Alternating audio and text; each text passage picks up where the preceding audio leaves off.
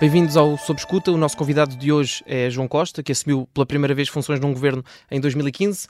Foi secretário de Estado adjunto e da Educação e é sensivelmente há meio ano ministro da Educação. Eu sou o Pedro Rainho, comigo está a Ana Kotovic eh, e vamos conduzir esta entrevista. Senhor Ministro, a partir desta, deste momento está sob escuta. Uh, no Orçamento do Estado para 2023, que acaba de ser apresentado, assume-se com todas as letras que Portugal enfrenta um problema de falta de professores. É a partir deste orçamento que, vai, uh, que se vai resolver a colocação de professores? É, no fundo, um legado que espera deixar? Antes de mais, muito obrigado pelo convite para, para esta entrevista. É um gosto estar aqui convosco. Eh, de facto, é, é claro que temos, eh, não só em Portugal, mas nos vários países do mundo, há um problema de, de falta de professores, que neste momento em Portugal é ainda um problema, sobretudo, de substituição de professores, ou seja, nós, desde, desde o início do ano letivo, já colocámos nesta altura 20 mil professores. Mas em, as gerações que entram não, continuam a não substituir as que vão saindo? Temos uma previsão de aposentações elevada uh, e tivemos um déficit na formação de professores nos últimos anos. Felizmente, os números estão a começar a melhorar. Este ano, para as licenciaturas em Educação Básica, entraram mais 14% de alunos do que nos últimos anos. Os mestrados em ensino também estão a recuperar em termos de, de, de candidatos.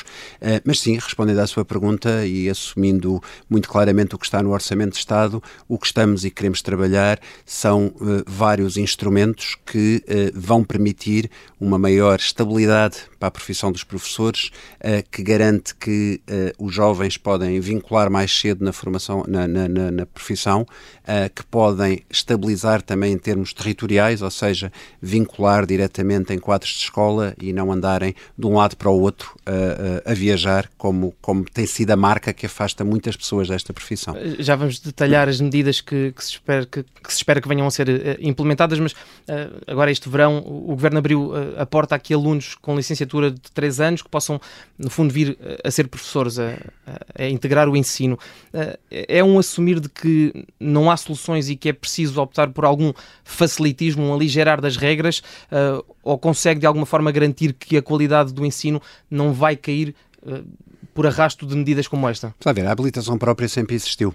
Uh, não tinha era sido atualizada para as licenciaturas pós-Bolonha. E foi isso que fizemos com, com este despacho de revisão das habilitações e que para a acaba por alargar o âmbito Isto de... permite alargar o leque de candidatos em sede de habilitação própria.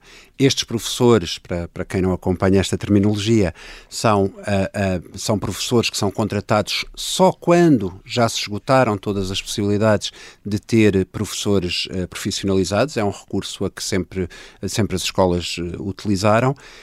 De facto, alargámos o leque, temos permitido ter uma mais ágil substituição dos professores em sede de contratação de escola.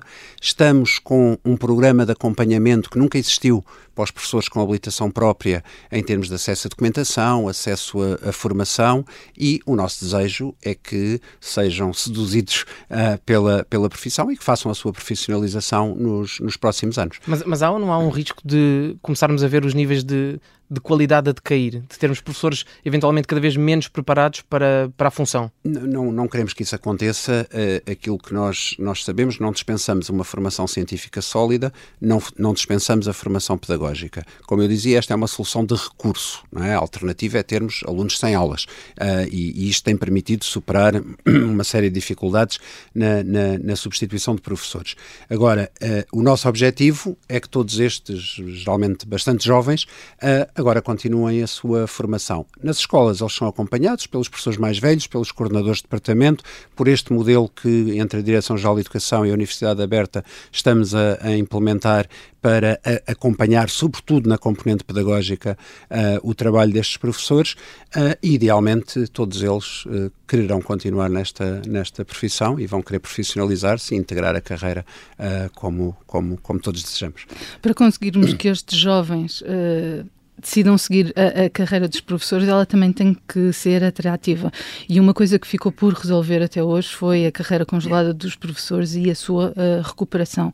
Para os sindicatos dos professores, isto continua a ser uma bandeira, mas para o Ministério é um assunto arrumado, não vale a pena discutir mais. Vamos lá ver. Uh, só qualificar um pouco o que disse. O problema do congelamento da carreira não ficou para resolver. A carreira foi descongelada foi descongelado em, em 2018 uh, e nós uh, conseguimos fazer a recuperação de algum do tempo de serviço. Quase três foi anos. quase três anos. Isto foi discutido quase Sim.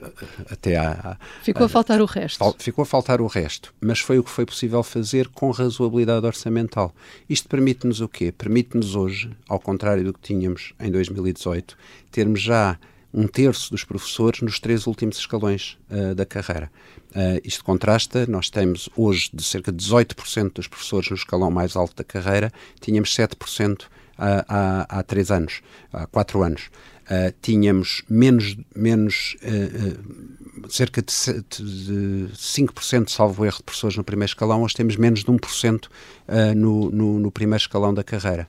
Portanto, fizemos o que foi possível fazer tendo em conta a razoabilidade orçamental desta, desta medida e é isso que nos permite hoje, num momento exigente em termos financeiros, em termos económicos, face, face àquilo que estamos a, a- a viver, Vão conseguir fazer mais ou vão, vão ficar. Ia dizer, é isso que nos permite hoje sabermos olhar para o horizonte de uma legislatura e dizer não, não vamos ter novos congelamentos eh, na carreira dos professores. E, e, portanto, esse é um assunto que de facto está e essa fechado. é uma garantia, não vamos ter novos congelamentos. É uma garantia, certamente, porque todo, todo este Orçamento de Estado para 2023 está feito com eh, o cuidado de eh, garantirmos rendimentos, garantirmos apoio às famílias, apoio às empresas, o- os aumentos na, na- na administração pública eh, e, ao mesmo tempo, eh, não pormos em causa as metas orçamentais que nos permitem ter garantias para o futuro. Mas está, a falar, desculpe, mas está a falar no, no horizonte uh, de, de- de- de sessão legislativa, quase. Uh, e olhando para além disso, é possível dar a garantia de que, com a solução que foi encontrada, uh, o congelamento de carreiras não será nunca uh, uma, uma porta que se volta a abrir, uma, uma possibilidade que esteja Não outra vez em cima da mesa? Não me peça futurologia, não é? Peço-lhe só, numa, mas- peço só uma análise a quatro anos. Exatamente. A análise há quatro anos, sim, nós não vamos voltar a congelar eh, as carreiras. Mesmo com a Eh, incerteza que, com que estamos confrontados neste momento. Claro que é? estamos com imensas incertezas fruto da situação da guerra, mas aquilo, aquilo que temos, aquilo que temos eh, eh, como compromisso é garantir uma previsibilidade nos rendimentos eh, dos portugueses, dos funcionários públicos em particular, com um horizonte de eh, uma evolução salarial que atingirá os 20% para toda a administração pública e, obviamente, se temos este compromisso, um compromisso firmado, um acordo também para os rendimentos no geral e para a administração pública em particular, isso não seria compatível com o horizonte de previsão de novos congelamentos na- na- nas carreiras. E aquela solução que foi encontrada, eh, os tais três anos, eh, isto leva-nos eh, sempre eh, ao encontro deste argumento que, que foi apresentado com, em contraste com aquilo que aconteceu, por exemplo, nos Açores e na Madeira, em que de facto houve uma reposição integral daqueles anos em que as carreiras estiveram congeladas. Reconhece legitimidade ao argumento de que se criou aqui, eh, de alguma forma, uma situação de desigualdade entre aquilo que são profissionais do mesmo setor? Bom, vamos lá ver, as regiões autónomas têm autonomia, têm capacidade de decisão, têm orçamentos que gerem ah, com, com, com uma dimensão diferente do nosso. O número de professores eh, em Portugal continental é muito maior do que é nas regiões autónomas. O perfil etário também, à data, era relativamente eh, diferenciado. Ah, Mas há pouco nós de- temos, de, de su- só acrescentar isto, nós temos na- em Portugal continental um conjunto vasto de carreiras especiais, que não são carreiras gerais. Ah, nas regiões autónomas são muito menos o leque de carreiras, portanto nós também temos de olhar para o espectro geral das carreiras que temos e, e por isso ah, estamos em certa medida a comparar o que não é, ah, o que não é comparável. Ah, e, e as autonomias Uh, geram exatamente isso, decisões diferentes, uh, respeitáveis, em que cada responsável tem de gerir o orçamento que tem e garantir, sobretudo, a sustentabilidade futura das medidas que, que, que, que, tem, que, tem, que vai aprovando. Então, só para retomar a, a pergunta de há pouco, esse assunto é um assunto arrumado e não vamos, não vamos ver o governo a voltar a essa discussão, a aceitar uh, sentar-se à mesa com os sindicatos e eventualmente pensar ou ponderar um modelo de recuperação de, do tempo na sua, na sua íntegra? O Governo está muito empenhado em olhar para as carreiras da administração pública, também olhando para um, um setor que acabou por ficar um pouco para trás. Estamos a falar nas carreiras gerais, em particular dos técnicos superiores. Os técnicos superiores são profissionais com as mesmas habilitações académicas uh, de outros profissionais que estão nas carreiras uh, especiais e que neste momento têm um, um, salário bastante mais baixo do das carreiras especiais. E por isso, aquilo que este Orçamento de Estado comporta é exatamente um olhar dedicado a estas, a estas carreiras gerais que não tiveram também recuperações de tempo de serviço semelhantes à, à, à, que foi conseguida para os professores em termos de volume de massa, de massa salarial uh, e por isso é tempo agora também, quando olhamos para a remuneração média na administração pública, olharmos para aqueles que também fruto da evolução do salário mínimo nacional foram ficando mais perto deste, de, do limiar deste, mínimo. Do, do limiar mínimo. E está a falar de salários e é exatamente nos gastos com o pessoal, que é a fatia de leão do orçamento da educação, vê-se que houve aqui uma perda de 11,6 milhões de euros. E eu sei que me vai falar da descentralização de competências, para explicar isso, mas mesmo assim uh, acabamos por ter valores muito semelhantes. Vai ser possível ter mais professores com o mesmo dinheiro? Ou há aqui alguma jogada que se pode fazer? Não, não, não, não, há, não há jogadas, é tudo muito claro. Ou seja, nós temos um orçamento para a educação que sobe e tem vindo a subir. Nós temos uma variação no orçamento para a educação desde 2015 que já atinge os 44,1%. Isto é um, é um investimento muito robusto que estes três governos uh, têm vindo a fazer na área da educação. Uh, quando olhamos para, para, para os números com detalhe, aquilo que vemos é que temos, face ao orçamento de 2022, uma redução de cerca de 690 milhões, justificados com o fundo de descentralização, mas quando olhamos no orçamento dos órgãos de soberania, uh, na coesão, aquilo que vemos é que a verba inscrita para o fundo de descentralização para a educação é de 1.091 uh, ah, milhões de euros. Ou seja, agora, como dizia. Uh, traduzindo os números. Traduzindo os números, não é?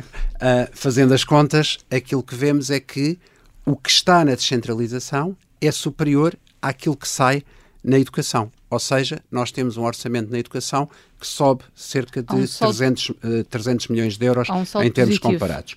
Ainda à sua pergunta, uh, as medidas que temos previstas para a atratividade da carreira, a estabilidade do corpo docente, a vinculação de professores, devem ser encaradas da seguinte forma: nós vamos ter mais vinculações, vamos ter mais vinculação em quadro de escola, vamos ter a redução dos quadros de zona pedagógica para diminuir a, a, a, mobilidade dos professores no território, mas isto também é muito acompanhado de um volume, como falávamos há pouco, de um volume expressivo de aposentações. E isto tem de, ser, tem de ter ser tido em conta uh, quando olhamos para este orçamento, porque, obviamente, quando contratamos professores mais jovens e sai um professor aposentado que está nos últimos escalões da carreira, uma saída compensa as entradas uh, que fazemos.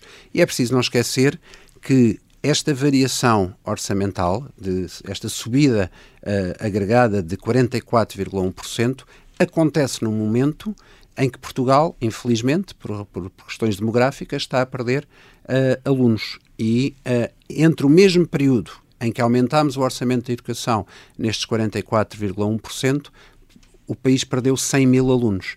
E isto reflete-se, então, nesta capacidade que vamos tendo de uh, investir mais num universo que é de menos, uh, de menos alunos uh, e de menos necessidades que já existiam já nas escolas. Neste orçamento fala exatamente em mudar os concursos de, de professores, isso está a ser discutido com os sindicatos, fala-se em reforçar a, a estabilidade da profissão. O que é que de facto vai mudar e como é que os professores vão deixar de andar com a casa às costas? Bom, em primeiro lugar, e, e este é já o, o, o, tema que levaremos para a próxima reunião uh, com, com, com, com, as, com as organizações sindicais, falamos de reduzir a dimensão dos quadros de zona pedagógica. Eles, neste momento, como, como, como se recordarão, na altura da Troika foram uh, redimensionados e, e, são quadros com, que chegam a ter 200 km de dimensão, o que obriga. Só, só aqui para quem não percebe, por exemplo, o quadro de zona pedagógica no Algarve é o Algarve inteiro. Ou seja, um, um professor que ficou uh, colocado naquela zona pode ficar em qualquer. Entre Sagres e Vila Real de Santo António, não é? Também para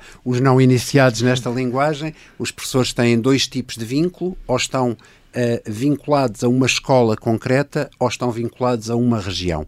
E dentro dessa região podem ser colocados numa qualquer escola da região. Com a instabilidade que isso acarreta, não é? Com a instabilidade que isso acarreta. E aquilo que vamos fazer é reduzir a dimensão destes quadros de zona, mas, para além disso, também reduzir as necessidades que temos em termos de quadro de zona, fazendo uma aferição muito sustentada pelo estudo que a Universidade Nova fez com a Direção-Geral de Estatísticas de Educação e Ciência, que nos permite antecipar as necessidades de professores, as necessidades de reposição de professores até 2030. Portanto, a partir desse estudo, a partir de uma metodologia que estamos a trabalhar e que vamos também apresentar uh, aos sindicatos de aferição daquilo que são necessidades permanentes de cada escola, ou seja, dar um exemplo, se numa escola há cinco anos eu preencho um horário de físico-química com um professor que está num quadro de zona, então isto significa que aquela escola precisa de um legado quadro e é uma das grandes críticas exatamente dos professores, não é? Que são necessidades permanentes, permanentes que estão a ser supridas por, por, por, por vínculos temporários. E, portanto, isso é uma coisa que poderá ter fim Exatamente, é esse o Ou nosso pelo objetivo. Pelo menos esse problema ser reduzido. Exatamente, é esse o nosso objetivo. Falava na redução do, dos quadros de zona, tem noção da dimensão global de, do limite, porque estamos a falar de áreas de transferência em, em, que um professor pode andar a ser deslocado, consegue dar uma noção da dimensão de, da área geográfica Nós limite? Estamos, estamos a fazer esse, esse, essa cenarização com várias possibilidades nós temos, eh, nós temos neste momento regiões administrativas, eh, que são as comunidades intermunicipais, as áreas metropolitanas, temos lógicas interconcelhias que já funcionam para algumas redes na educação, portanto estamos a estudar cenários entre, entre, uma, entre uma possibilidade e a outra. Ou estamos, seja... Estamos a falar de raios de 100 km, de 150 km? Não, não lhe sei precisar assim em, em, em abstrato, porque estamos mesmo a fazer variam, esse trabalho. Sim. sim. e há situações, e há situações eh, Mas variáveis. Podemos esperar, por exemplo, exemplo, ver o Algarve dividido em quatro regiões diferentes? Vamos poder ver o Algarve dividido. São três, isso. quatro, duas, uh, decorrerá, até porque isto será objeto de negociação e concertação com os sindicatos, portanto não, não, não seria responsável da minha parte estar aqui já uh, a antecipar um, um mapa concreto uh, que quereremos discutir com Mas com consegue antecipar o, o, calendário, quando é que esse processo estará concluído e portanto, se consiga todo, dar mais estabilidade aos é, professores todo, a esse nível? Todo, todo este processo é um processo negocial complexo, sobre, sobre recrutamento e colocação. Todas estas pequenas etapas verterão para um diploma único sobre recrutamento e colocação e nós estamos uh, a discuti-lo e a negociá-lo por etapas. Uh, começamos pela uh, metodologia da aferição das necessidades das escolas, Uh, e pelo redimensionamento dos quadros de, de, zona pedagógica. Mas estamos a falar no horizonte da legislatura não, ou pode não, ir além disso? Não, não. Queremos, queremos, queremos que este trabalho aconteça durante este ano letivo. Okay. Com implicação já eventualmente no próximo, no início do próximo Em função do calendário veremos, porque também teremos depois de ter o, o tempo devido para que concursos, vinculações aconteçam, uh, fazendo aquilo que temos vindo a fazer e que voltámos a fazer este ano, que é colocar os professores cedo para termos um arranque de ano letivo que é planeado, que é preparado, que é sereno, que, que as escolas uh, Com sabem. sobressaltos há sempre, sobre, há sempre sobressaltos num, num, num, universo tão grande, mas uh, vale, a pena, vale a pena lembrar que uh, este ano letivo, mais uma vez, começou com os professores colocados no início de agosto, com todas as turmas validadas ainda em julho, portanto, com uma grande antecipação face aquilo que era, já foi tradição uh, infelizmente, no nosso, no nosso país. Portanto, Ainda que continuemos neste momento com alguns milhares de alunos, os sindicatos falam, creio que em 40 mil alunos que continuam sem, sem professor. professor. neste momento. O, Pronto, o, o senhor Ministro não gosta de falar em alunos sem professor, não é? Mas não é, não é uma estimativa. Falar, é, não, é, não gosto de falar, obviamente trabalhamos com estimativas. É, aquilo, aquilo, aquilo que eu disse a dado momento e que depois foi objeto de algum humor uh, em, em relação às minhas declarações, uh, entende-se facilmente eu posso ter um professor por substituir que está em funções, por exemplo, de coadjuvação numa turma, uh, porque o projeto educativo da escola prevê que haja coadjuvação. Ora, estes alunos estão a ter aulas. Estes alunos estão a ter aulas. Uh, ou posso ter um professor que é o professor titular de uma determinada disciplina que está a faltar. E que ainda e dá que, e cidadania, por exemplo. Exatamente, e que, e que isto, gera, isto gera alunos sem aulas. Por isso é que as estimativas, neste caso, são sempre grosseiras. Aquilo que nós temos vindo a fazer é desenvolvemos, nos últimos meses, um conjunto de medidas que está a ter um bom impacto. A renovação de horários que impediu que mais de 1.100 horários fossem a concurso e ficarem eventualmente sem professor. As majorações de horários, horários que eram incompletos e não eram atrativos e que nós completamos, já permitiu que 500 horários que ficariam por preencher estivessem uh, uh, neste momento preenchidos. Uh, a revisão das habilitações já falámos, a gestão das mobilidades, isto faz com que ainda que o problema exista e um aluno com 100 aulas é um aluno é um aluno a mais, nós estejamos todas as semanas a suprir dificuldades, sendo também todas as semanas nos aparecem novas, novas, novas, novos pedidos de substituição. Senhor Ministro, o Orçamento do Estado volta a apostar na digitalização das escolas. Em concreto, o que é que vamos ter? Vamos ter salas uh, de aula com melhor tecnologia? Bom, temos, temos várias medidas. A, a, transição digital é uma das apostas do programa do governo em várias esferas eh, e com uma grande, com uma grande presença na educação. Uh, um, um, um, um, aspecto fundamental desta transição digital e que está prevista no Orçamento de Estado é a melhoria da internet das escolas, a conectividade das escolas. É uma medida que está inscrita no, no, no PRR, com um valor estimado de 150 milhões de euros uh, e que vai permitir resolver um problema já muito identificado de uh, qualidade e velocidade da internet uh, nas, nas escolas.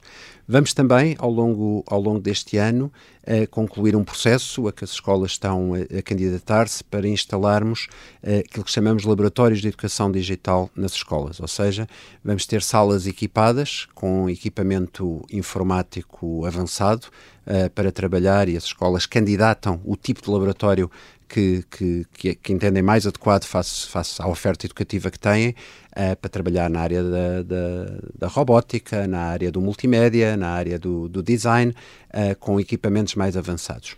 Temos hoje já uh, nas escolas mais de um milhão de computadores distribuídos. Isto faz com que a antiga sala TIC, que era a sala de informática das escolas, já não seja um espaço necessário, porque cada uma das salas de aula, onde os alunos estão com os seus computadores portáteis, ainda hoje de manhã visitei uma escola de primeiro ciclo e entrei espontaneamente numa, numa sala de aula, pedindo autorização à professora, certamente. E era uma sala TIC. E era uma sala TIC, com, com meninos de segundo ano, todos com o seu computador portátil a, a trabalhar. E temos ainda, uh, e temos ainda uh, com este Orçamento de Estado, um alargamento do, do piloto que estamos a fazer dos manuais digitais. Passámos de cerca de 3 mil alunos para 12 mil alunos este ano letivo uh, que estão já a trabalhar com manuais desmaterializados uh, que permitem um acesso a recursos educativos muito mais vasto do que aquele que estava apenas nas páginas uh, do livro. Mas deixe-me perguntar-lhe, porque está a falar na, estávamos a falar na digitalização do, do ensino, eu gostava de perceber onde é que está a prioridade para o Ministério da Educação e, e para o Governo por arrasto.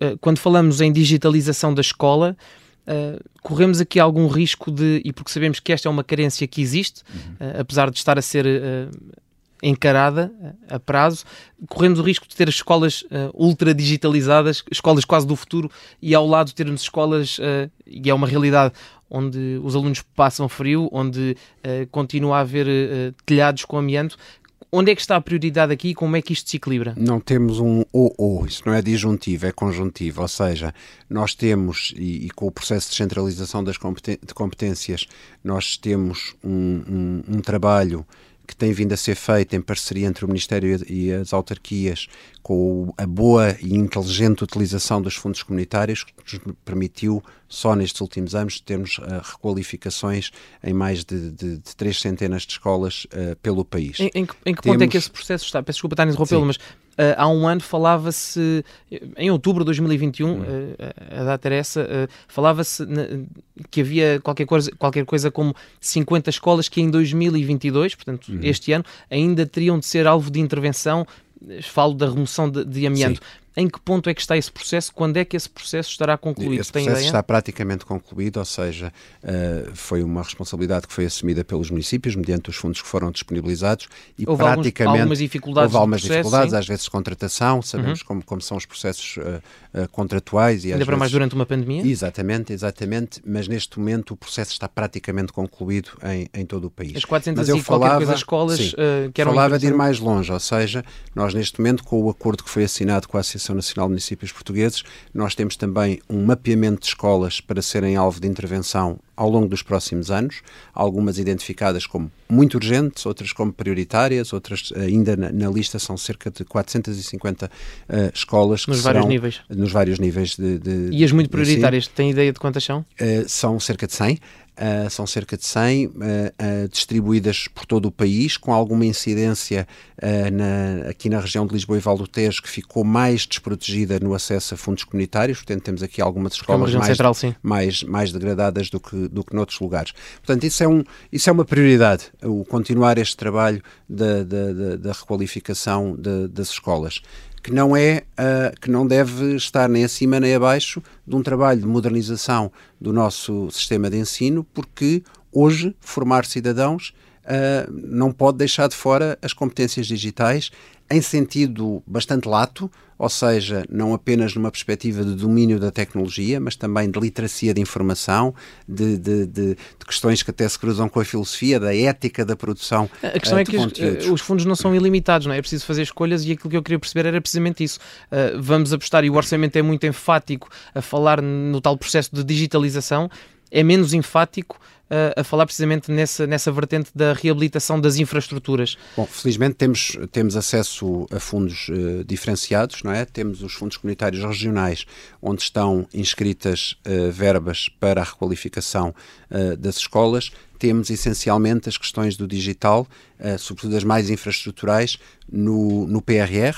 Uh, e temos uma componente que é, que é muito importante, que, que, que, chega a cerca de 10 milhões de euros, para a formação dos professores na, uh, nas competências digitais e nas, nas, didáticas e nas metodologias que trazem o digital para, uh, para a sala de aula. Portanto, aquilo que o Governo tem vindo a fazer é olhar para as diferentes fontes de financiamento e geri-las em termos das prioridades que elenca em cada um, em cada um dos quadros comunitários de apoio. Em relação ao digital, e porque falou nos manuais escolares, tem alguma ideia de quando é que os manuais digitais chegarão a todos os alunos? E já agora, nessa altura, pensa também uh, que os manuais digitais possam ser gratuitos para os alunos do privado ou vão continuar a estar de fora? Bom, duas, duas, duas etapas. Nós, nós estamos, este piloto que tem vindo a ser feito e que agora é muito, é muito alargado, tem corrido muito bem, temos temos uh, uma avaliação, o projeto é acompanhado também pela, pela Universidade Católica, que tem feito a monitorização de, e o acompanhamento às escolas que participam neste piloto, ouvindo alunos, ouvindo professores, ouvindo as famílias,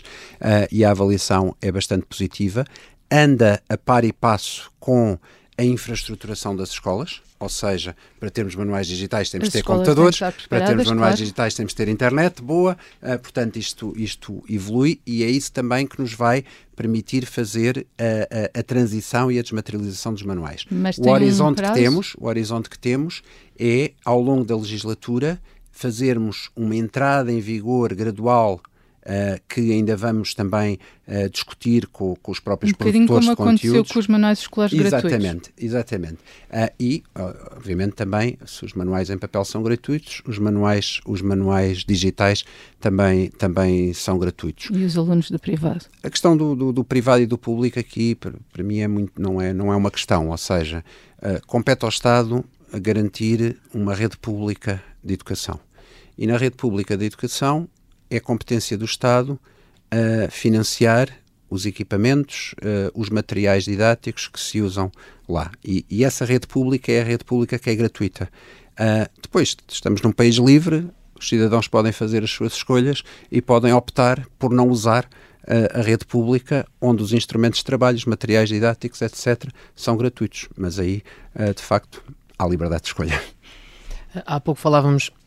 Perdão na estabilidade uh, que o Ministério pretende dar ao corpo docente, há também o outro lado, uh, o reverso da medalha, uh, que é a estabilidade da própria, das escolas e da, e, e da formação dos alunos.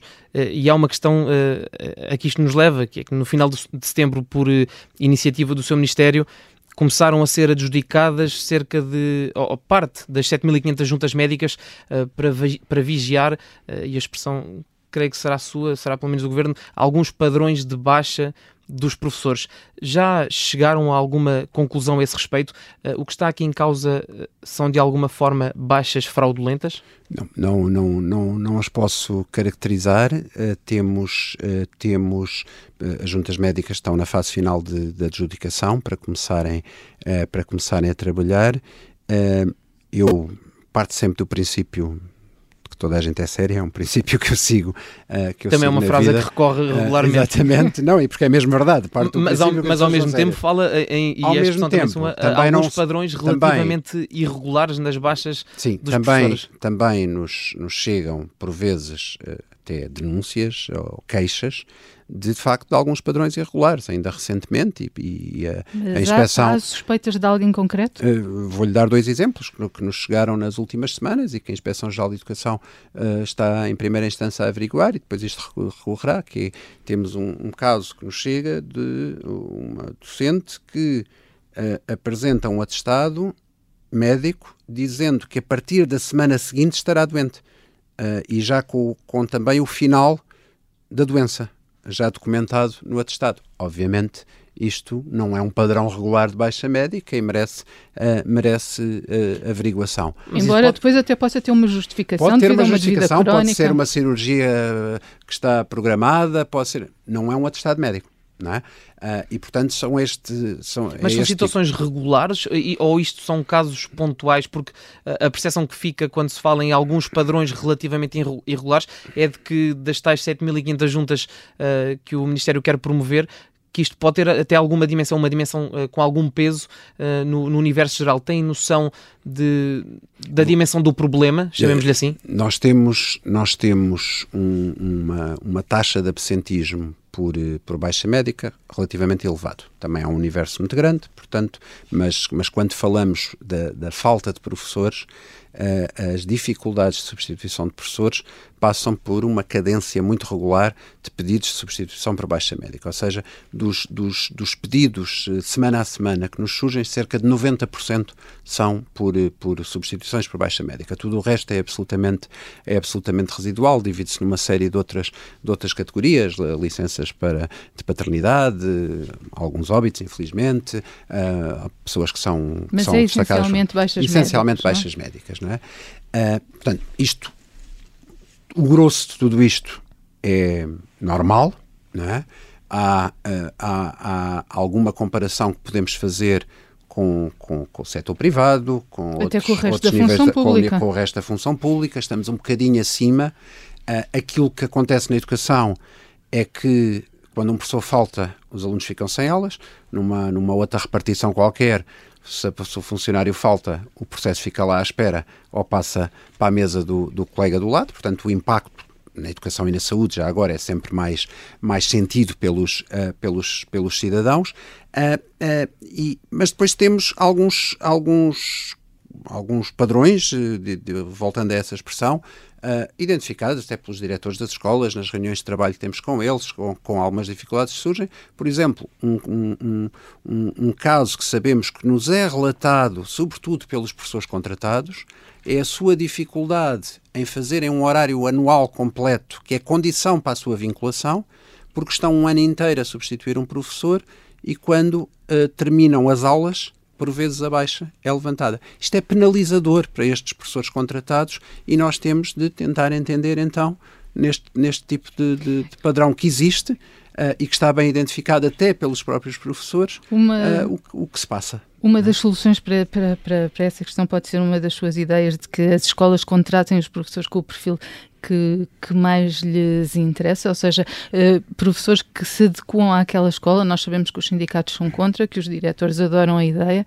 Esta medida vai em frente? Bom, uh, nosso, no nosso processo negocial uh, temos, isso, temos isso em cima da mesa uh, e isto, isto toca numa questão que o, que o Pedro se referia. Nós temos de garantir que há estabilidade para os profissionais e há estabilidade para as equipas educativas das escolas. Não há projeto educativo, não há boa educação para os alunos se uh, houver uma mutação constante de quem trabalha nas escolas. As escolas têm projetos próprios, as escolas têm iniciativas e precisam da continuidade, precisam de investir na formação de alguns professores e saber que podem contar com eles.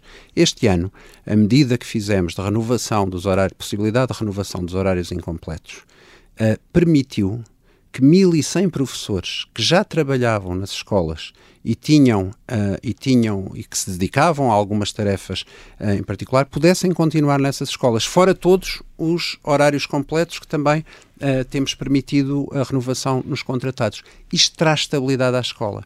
Termos uma possibilidade de descentralização não no, no, sentido municipal agora, mas de, de, de, confiar nas escolas, confiar na capacidade de adequar perfis às necessidades específicas das escolas, porque as escolas são muito diferentes, porque os contextos territoriais são muito diferentes, porque há investimento uh, dos próprios professores que se valorizam no seu desenvolvimento profissional, no seu desenvolvimento académico e que podem ter um perfil que é mais adequado a determinados contextos, projetos, etc. Tudo isso também é, de facto, um fator de estabilidade e um fator de melhoria da, da qualidade do ensino e de valorização dos próprios profissionais, porque um profissional não pode ser eternamente uh, avaliado em função da sua nota de curso e dos dias que trabalhou, mas também daquilo que, é que faz ao longo da sua carreira. Estamos muito à espera de ver como é que vai ser o novo concurso de professores. Exatamente, estamos todos, estamos todos à espera e não, eu também. Não, não, não nos quer dizer nada sobre isso, não, não há nenhuma novidade. Estamos em processo, estamos em processo negocial, não é? Portanto, aquilo a que chegaremos será sempre o melhor resultado possível uh, deste, deste, deste trabalho que estamos a fazer, mas há esta, esta vontade clara de, uh, uh, num, num compromisso que temos tido de confiar nos atores locais, seja com tudo o que temos vindo a fazer em termos de reforço da autonomia das escolas na componente pedagógica, na componente curricular. Hoje as escolas têm um grau de liberdade que até há poucos anos era reservado ao ensino particular e cooperativo.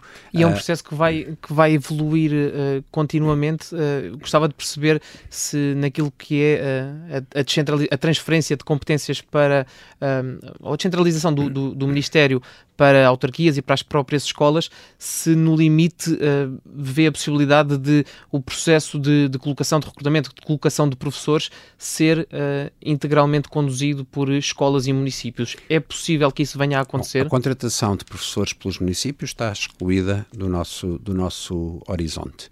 Até por eh, constrangimentos legais, imagino. E, e, por não nos parecer que seja adequado. Não é esse o uh, modelo. Não é esse o modelo. Ou seja, uh, uh, e aquilo para que queremos trabalhar é para um modelo misto, como existe em vários países, em que há uma componente grande da colocação de professores que é feita de forma centralizada e há uh, uma componente, uma possibilidade de haver um, uma parte dos professores da escola que são uh, recrutados de acordo com, uh, com, com perfis de competência específicos, que não serão, isto gera muitos fantasmas, não serão, não serão perfis arbitrários, mas sim Uh, tendo em conta habilitações profissionais, académicas, experiência profissional em, em, em, áreas muito específicas que permitirão esta adequação maior e esta estabilidade maior nas equipas. Só para concluir a, a questão há pouco e para arrumar esse, esse assunto, a questão das, das baixas de que uhum. falávamos, eventualmente, imagino eu,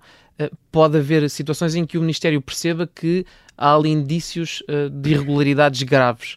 Uh, nesses casos, vão reportar essas informações uh, ao Ministério Público? Que tipo de, de, consequência é que esperam retirar dessas informações Com que vão recolher? quando se encontram irregularidades, é isso, é isso que se faz, é isso, é isso que compete fazer. Mas eu, eu, eu reitero, eu acho que nós precisamos, e estas juntas médicas, aquilo que nos vão ajudar a fazer é também a perceber bem o fenómeno, e a garantir que este tipo de conversa que estamos aqui a ter não acontece. Ou seja, que não se cria uma ideia generalizada de que ou há baixas fraudulentas ou não há baixas fraudulentas, que são discussões estéreis. Bom, na verdade vai a desmistificar-se é... essa ideia, porque exatamente, ela já existe. Exatamente, exatamente. Portanto, agora vamos partir para o concreto, para a análise concreta, para a averiguação concreta, perceber eh, exatamente o que acontece em cada, em cada caso. Estava a falar da, da, da, formação dos professores e para termos os professores formados e com todas as competências que são necessárias, eles têm que chegar à universidade e têm que seguir para os mestrados. E há, há poucos dias fez uma crítica ao ensino superior exatamente por estarem a recusar eh, acho que foi essa a sua expressão, alunos com, com média 16. Sente sozinho nesta luta, sendo que o ensino superior não está consigo? Está, está, claramente. E, aliás, mais do que uma crítica, eu fiz um apelo. Ou seja, uh, aquilo que aconteceu e meu meu lugar uh, quando deixar estas funções é na minha faculdade e eu próprio trabalhei uh, muitos anos na formação de professores aquilo que aconteceu nas, nas universidades é, é, simples de entender todos os anos as notícias, o que saía nas notícias era professores sem colocação, professores sem colocação. Uh, houve um discurso político uh, muito afirmado pela até nos tempos em que a Troika esteve cá, de há professores a mais, há professores a mais, limparam-se professores do sistema numa altura em que já se podia antecipar que ia haver falta de professores e foram, foram afastados cerca de 28 mil professores do, do, do, do sistema, do sistema educativo, da, escola pública em particular, e já se sabia que íamos, que íamos, que íamos uh, chegar aqui. E o que é que isto gerou? Isto gerou que os jovens que ouviam responsáveis políticos a dizer que há professores a mais, ouviam notícias a dizer que havia professores sem colocação, obviamente não iam procurar estas áreas de formação. E aquilo que aconteceu foi que, em particular, os mestrados em ensino começaram a ter muito poucos candidatos.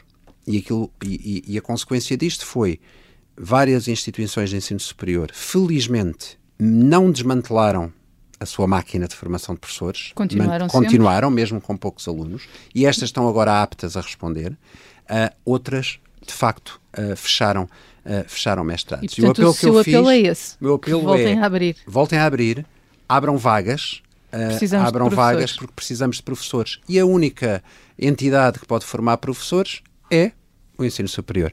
Uh, e, e, e, de facto, os, uh, uh, o, lado, o lado bom do que está a acontecer é termos mais candidatos, há mais procura, há licenciados com notas muito altas que querem ser professores e, por isso, temos de ter resposta por parte das, uh, das instituições.